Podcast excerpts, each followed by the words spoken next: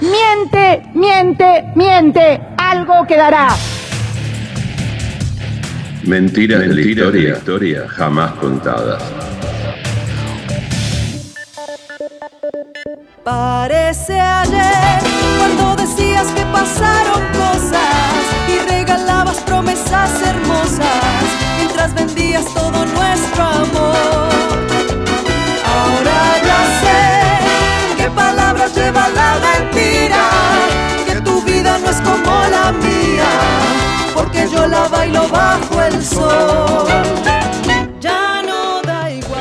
1890 se celebró por primera vez el primero de mayo en todo el mundo.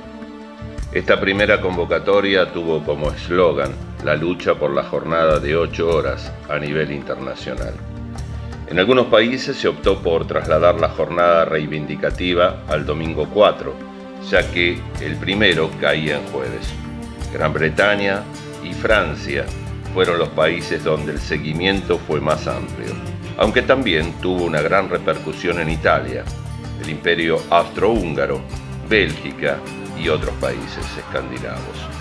Se eligió el primero de mayo para rememorar la jornada de huelgas que en 1886 había sacudido Estados Unidos para reivindicar la misma causa. En Chicago, la convocatoria se saldó con días de disturbios y víctimas. Los altercados llevaron a la detención de ocho dirigentes obreros que fueron condenados en un proceso en el que no se respetaron las mínimas garantías. Cinco de ellos fueron ahorcados. En la Argentina, el primero de mayo de 1890, por la mañana, un grupo de trabajadores recordando aquella fecha se reunió en el Prado Español de la Recoleta para presentar un petitorio a las autoridades en reclamo de sus derechos. Se contó con la participación de numerosos movimientos obreros integrados en su mayoría por inmigrantes alemanes, italianos, españoles y portugueses. Argentina fue el único país de América Latina donde la clase trabajadora participó masivamente. El reclamo era unánime. Ocho horas de recreación, ocho horas de trabajo y ocho horas de descanso. Hubo actos en Bahía Blanca, Chivilcoy, Rosario y el más importante en la ciudad de Buenos Aires, donde según las fuentes participaron 3.000 personas, según las autoridades gubernamentales, y 7.000 según los organizadores. Se hizo, como decíamos, en el Prado español de la Recoleta, donde la oligarquía miraba espantada desde sus mansiones la marcha de los obreros. Y en esta fecha recordaremos un pedazo de lucha hecho mujer. En el acto de Rosario, con un millar de asistentes, la oradora más recordada por su encendido discurso contra la explotación laboral y el trabajo infantil fue una obrera que llamaban la Luisa Michel de la región, por la dirigente de la Comuna de París, y para algunos investigadores esa mujer fue nada menos que Virginia Bolten. Ella era una militante anarquista que en 1896, junto a un grupo de operarias de la fábrica donde trabajaba, editó en Buenos Aires el primer periódico anarcofeminista de Latinoamérica, denominado La Voz de la Mujer que financiaba con su mínimo sueldo como operaria. Allí denunciaba la situación de la mujer trabajadora a finales del siglo XIX, la doble explotación a la que era sometida por su condición de clase y por su género. Ni Dios, ni patria, ni marido fue el lema de La Voz de la Mujer, el primer periódico anarco-feminista del país. El primer número salió el 8 de mayo de 1896, tenía cuatro hojas y la tirada no superó los 2.000 ejemplares. Era financiado por ellas mismas y eso sumado a las complicaciones para imprimirlo y distribuirlo, derivó que el 1 de enero de 1897 viera la luz por última vez. Pese a su corta vida, grande fue el revuelo que produjo. Desde su tinta se convocaba a las mujeres a rebelarse contra la opresión masculina, pero sin abandonar la lucha proletaria. Era crítico a toda forma de autoridad eclesiástica, patronal, estatal y familiar. La propuesta final era la instauración del comunismo anárquico. En las páginas de su primer número se podía leer, Fuerte el brazo, sereno al corazón, nuestra lucha es a muerte y sin cuartel. Hurra, hermanas queridas, otro esfuerzo, y quién duda que habremos de vencer. ¿Quién fue Virginia Bolten? Nació en 1870, no hay certeza de qué lado del charco. Hay quienes afirman que fue en Argentina, en San Luis, otros que fue en Montevideo. Trabajó en la refinería argentina de azúcar, en ese momento la empresa más grande del rubro de Sudamérica, donde observaba las pésimas condiciones laborales de las mujeres. El primero de mayo de 1890, Rosario celebró el primer Día del Trabajador y Volten arengó a los obreros con un encendido discurso revolucionario. Ella subió al escenario vestida de negro, portando la bandera del anarquismo y denunciando la explotación laboral. Y las hurras y los aplausos de sus palabras finales se mezclaron con el arresto de ella por parte de la policía. Fue también una de las organizadoras de la Casa del Pueblo, donde junto a otros anarquistas realizaban eventos políticos culturales que iban desde debates de obreros, entre otras cosas. En 1902, en la República Argentina, se sancionó la ley 4144 de residencia. La misma habilitó al gobierno a expulsar a inmigrantes sin juicio previo y fue utilizada por sucesivos gobiernos argentinos para reprimir la organización sindical de los trabajadores, expulsando principalmente anarquistas y socialistas.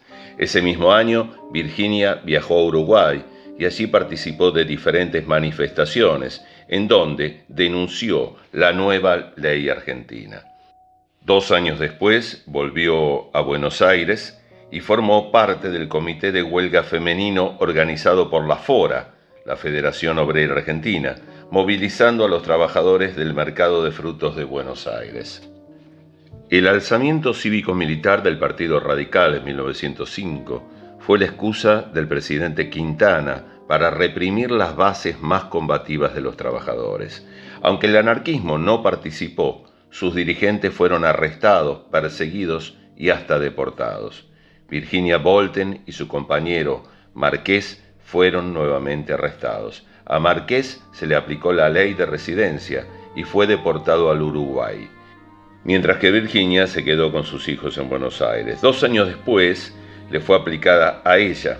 En 1907 participó de la huelga de los inquilinos. Durante la misma fue nuevamente arrestada y al hacerse pasar por uruguaya se le aplicó la misma ley y deportada a Uruguay. De aquí deviene que muchos suponen que ella era uruguaya y no argentina. Su casa en Uruguay se convirtió en el refugio de los anarquistas deportados y su militancia jamás sucumbió. De lo que hizo en su último tiempo de vida, se sabe que integró el Centro Internacional de Estudios Sociales, una asociación libertaria de Montevideo. En sus últimos años de vida formó parte del grupo que apoyó al anarcobatlismo, es decir, anarquistas que apoyaban al régimen del presidente reformista uruguayo José Batle y Ordóñez. Según se cree, continuó viviendo en el barrio de Manga, en Montevideo, hasta su muerte, que ocurrió en 1964. Y aquí da comienzo nuestra historia jamás contada.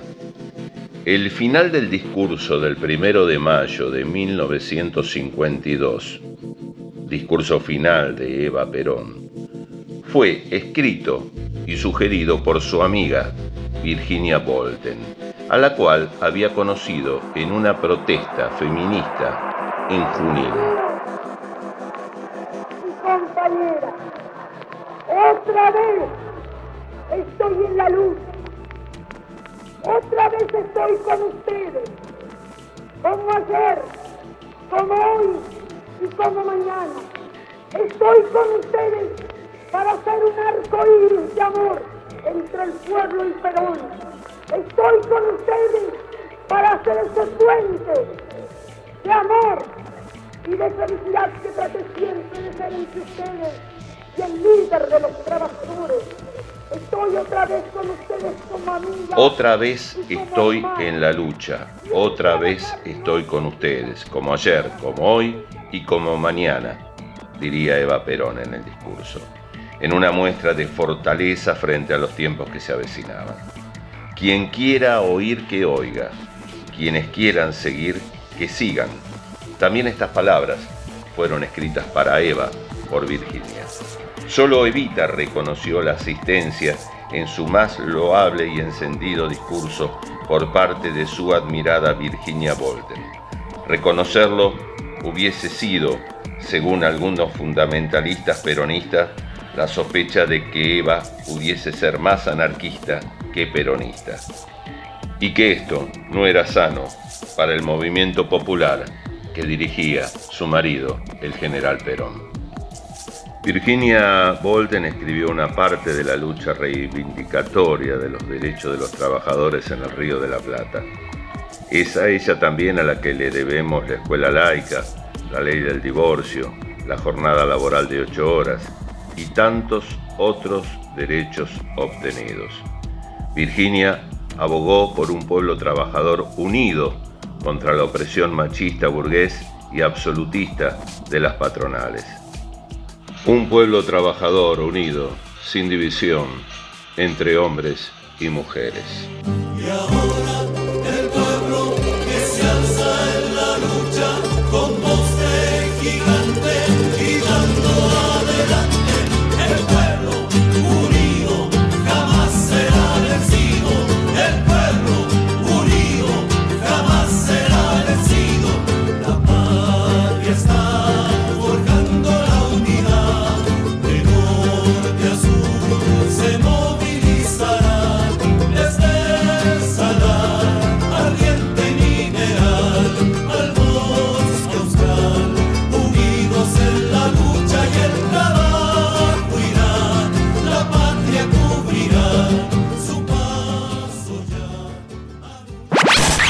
Vas a buscar y nos vas a escuchar. www.yoargentino.net